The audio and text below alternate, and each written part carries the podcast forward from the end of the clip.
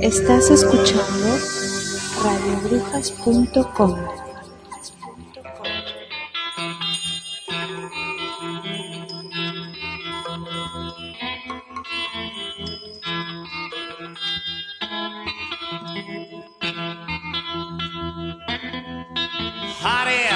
like a dead man from a oak tree. Hongos alucinógenos. Hongos alucinógenos. Hongos alucinógenos.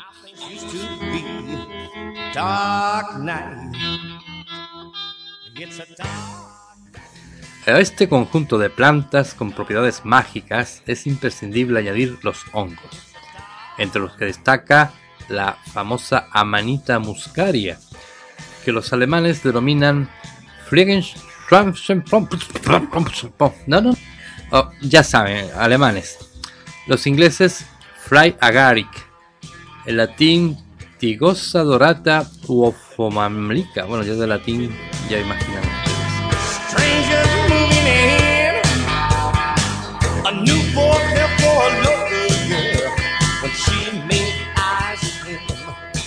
los italianos, agarico pintado, oronja falsa, etc. Pero esta, este hongo, la manita muscaria, bastante abundante en la región de Cataluña, se tiende a confundir con un hongo o una seta comestible. Así que imaginen ustedes el peligro.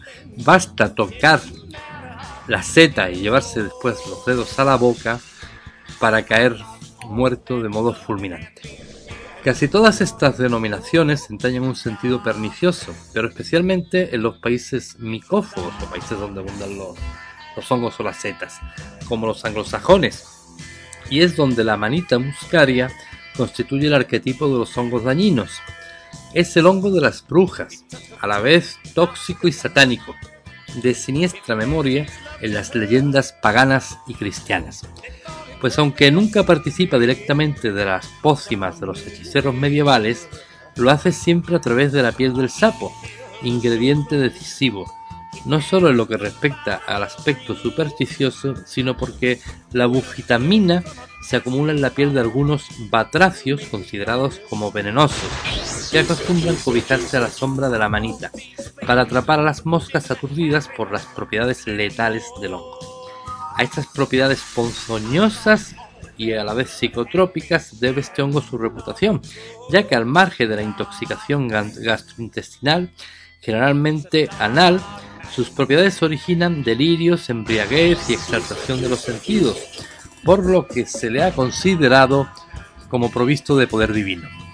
Se debe a Philippe Johann von Frankberg el mérito de haber señalado en 1730, tras un viaje a Rusia, Tartaria y Siberia, el curioso hecho de que algunas comunidades, como los Koryaks de Kantashatka, consumían estos hongos en ceremonias colectivas rituales, absolutamente guiados por chamanes. Por favor, nunca lo intenten en casa, ni de broma.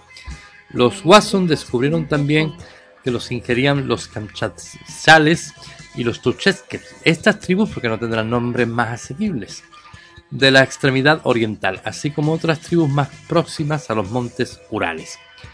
El, el finés Hard Donner señaló que la práctica chamanística de la manita muscaria estaba extendida en las orillas del Obi y el Enisei, hasta las riberas orientales del Ártico. Entre los lugariques, pueblo paleosiberiano, según Donner, los ostiaks emplean siete muestras del hongo para alcanzar el efecto deseado y le aplican el término de hango, derivado del latín fungus.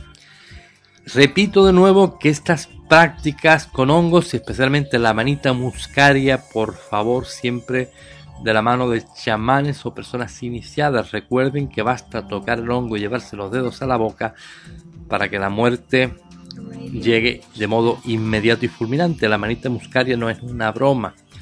Bogoras y Jokelson, que recorrieron Kanchatka a principios de siglo, relatan cómo el consumo de amanita entre aquellas tribus les conduce a un primer periodo de exaltación, donde se manifiestan crisis delirantes.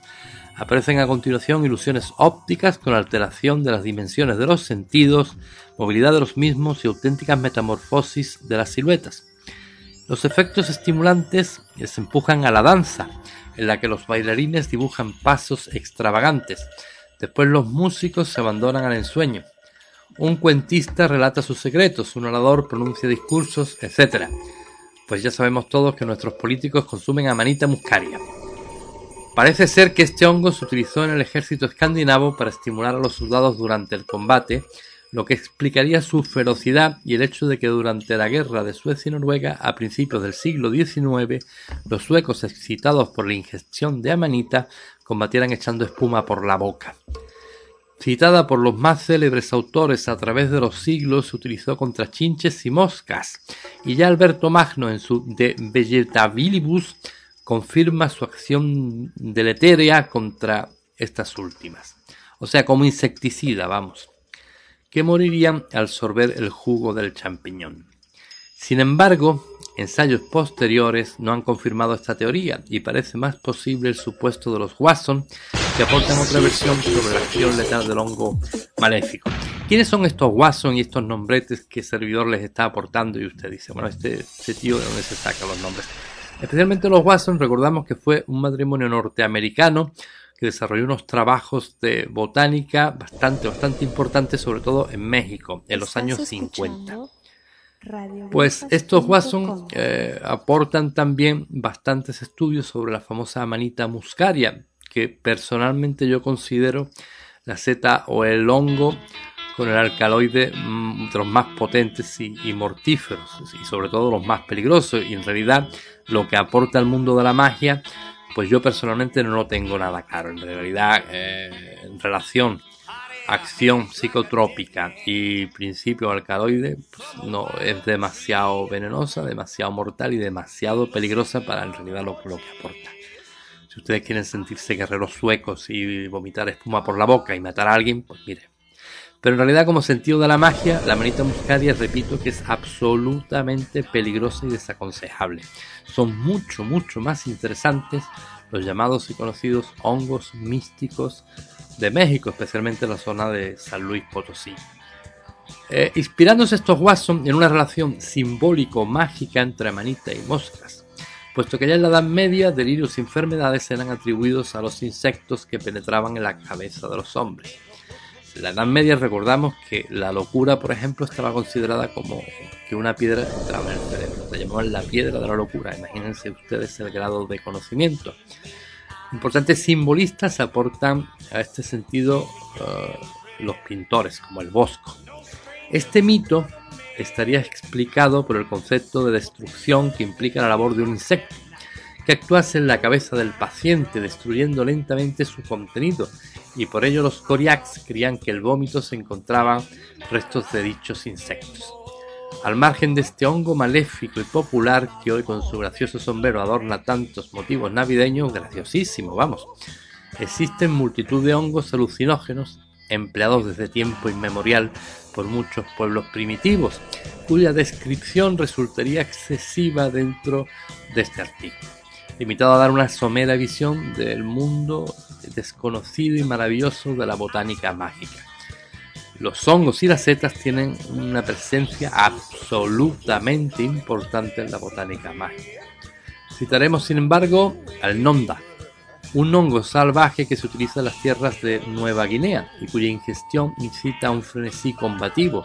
La ungulina auberiana es el alcaloide o principio activo de la nonda, a la que ciertos investigadores atribuyen el origen de la misteriosa enfermedad del curú y cuyos efectos se traducen por visión doble de los objetos acompañada de intensos escalofríos con afaxia intermitente y alucinaciones que padecen especialmente las mujeres. Para Radio Brujas y Leyendas, Julio Marín.